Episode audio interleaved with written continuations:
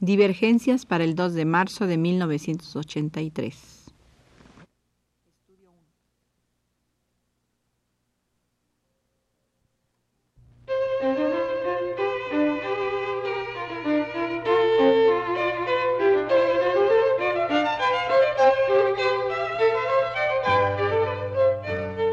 Divergencias.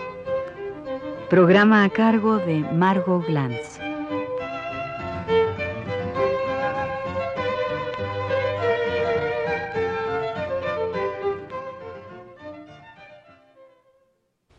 Eh, el mes antepasado, en enero, estuve leyendo algunos textos que se refieren a un estudio que sobre Calderón he estado escribiendo.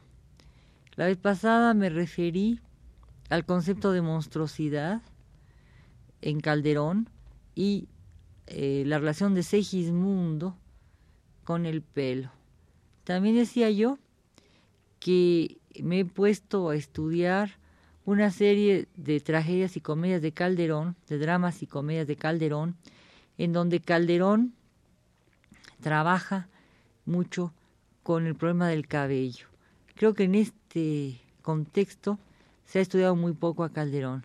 Es evidente que el cabello, como siempre, se enmaraña y toca toda una serie de temas que han sido muy trabajados en Calderón. Sin embargo, me parece, sin ser excesivamente inmodesta, que estoy analizando un aspecto del monstruo calderoniano que es bastante inédito. La vez pasada eh, continuaba yo eh, la relación con los monstruos eh, que nacen de una manera infausta. Generalmente, señalaba también, se trata de hijos bastardos o de hijos que al nacer han matado a su madre cuando ésta los da a luz. Por eso, para Calderón, esto es también una perugrullada, el nacimiento es un umbral que se abre al sueño, la vida. Y la vida es el predominio, quizá, de lo racional frente a lo irracional. Esto aparece a primera vista, pero en realidad no lo es, porque el problema de la libertad del albedrío devuelve a Calderón, siguiendo quizás las leyes de la balística, ya lo decía yo la última vez, al punto de partida, donde convergen, donde se juntan nacimiento y muerte. En ese acto convulso del nacimiento, es decir, de la muerte conjuntadas, se entremezclan las nociones de racionalidad e irracionalidad. Las deidades, porque muchos de los dramas de Calderón que estudio son dramas mitológicos, pueden, por obra y cuenta del mito, ser al mismo tiempo racionales e irracionales. Quizá esto lo haga Calderón por su eh, condición de cristiano que está investigando cuidadosamente una serie de problemáticas que le preocupan y que por lo general no puede insertar dentro de un contexto cristiano. Por eso, además de que para la época calderoniana el mito griego es muy importante, además este mito griego le sirve a Calderón para poder replantearse toda una serie de temas y de problemas de una manera mucho más amplia.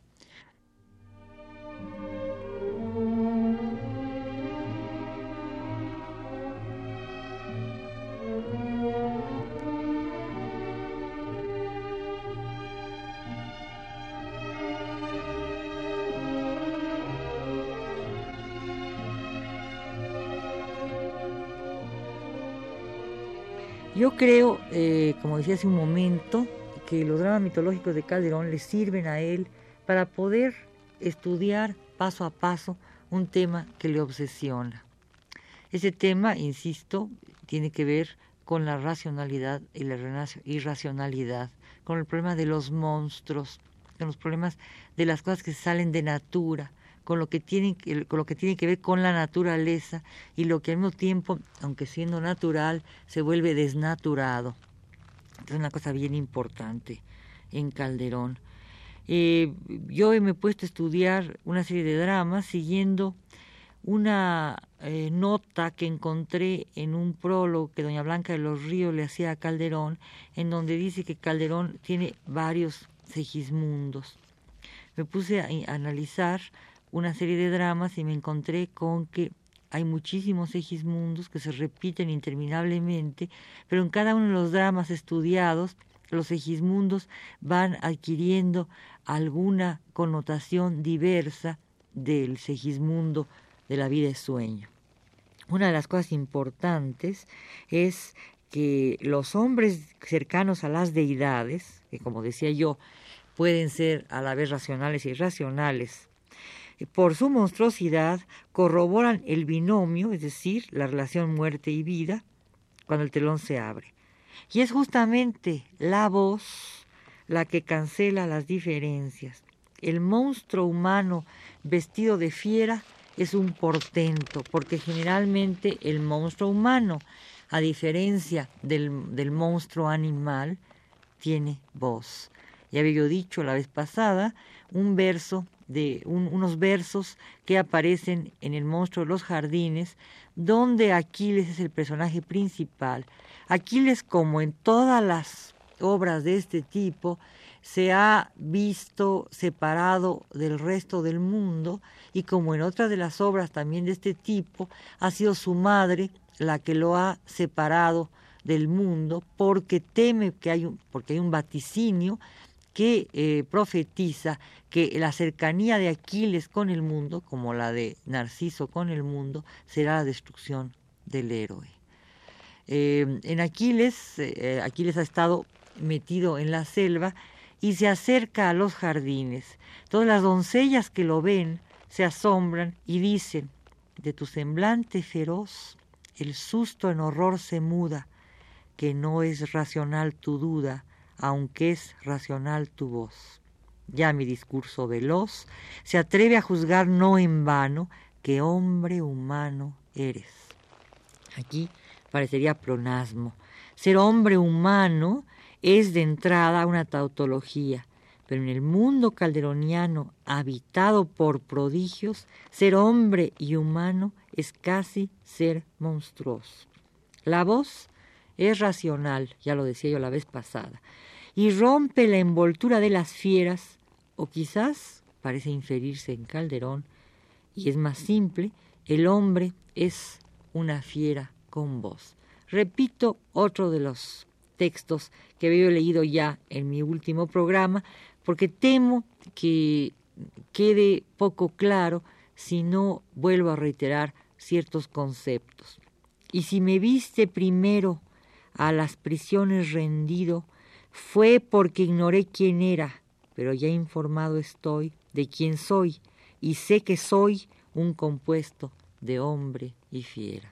Es decir, este Segismundo, como lo venía yo reiterando, es Segismundo un monstruo humano, un hombre humano.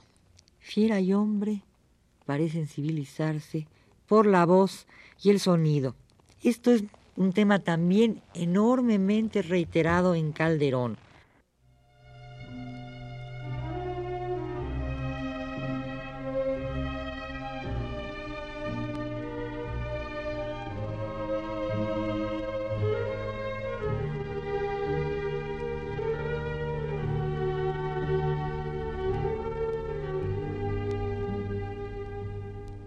El encierro en un oscuro centro impide la voz y la mirada. También vuelvo a reiterar que la mayor parte de los personajes de Calderón que siguen esta galería de Segismundos aparecen al abrirse el telón encerrados o en una torre o en una cueva y han sido cercenados del mundo, aunque su cercenamiento no es tan total, porque siempre existe un tutor o una madre que les enseña a hablar y a tener un pensamiento racional. Sin embargo, a pesar de que hablan, no conocen más que el sonido de las, eh, de las fieras o de las aves, es decir, conocen el trino de los pájaros, conocen el, rugir de, los leones, conocen el aullido de los lobos, etcétera, pero no conocen el sonido concertado eh, por el hombre.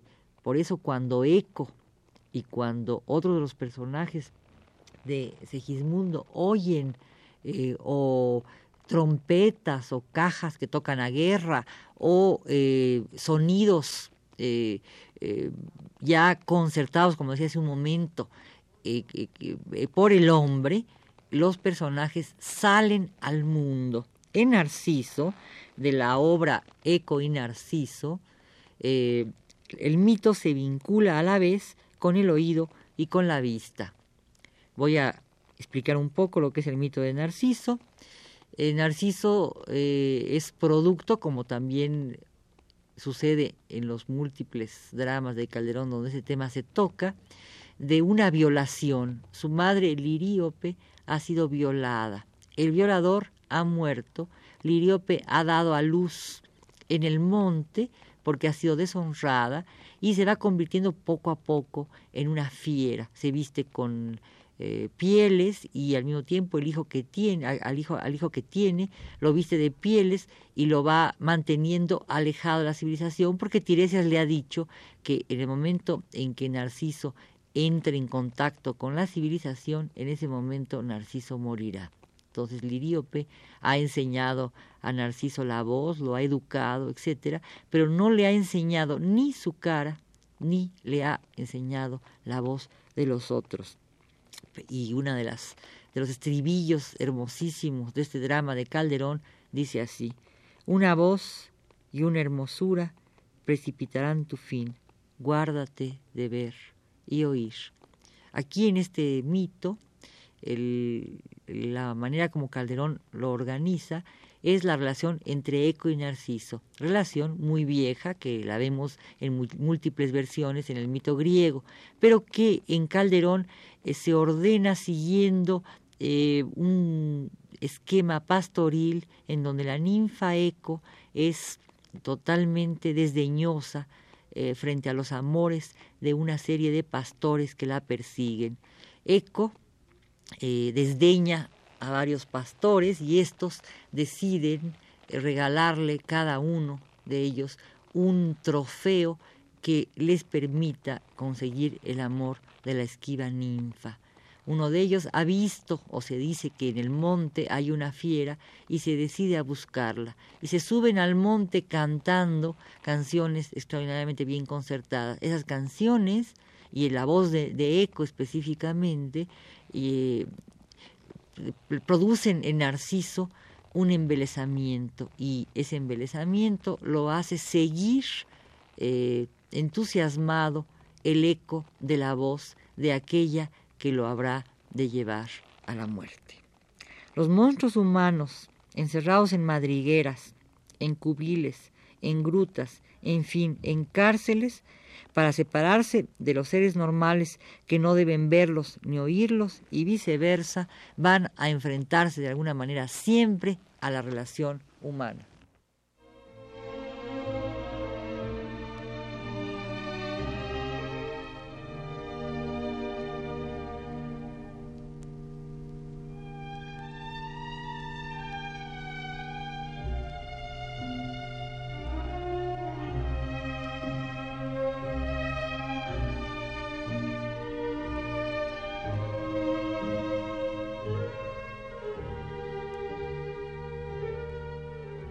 Hasta aquí este programa. Continuaré la semana próxima eh, analizando estos temas de Calderón.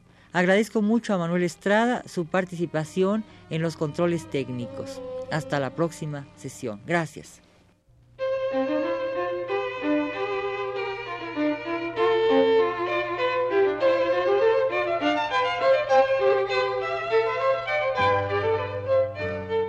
Divergencias Programa a cargo de Margot Glantz.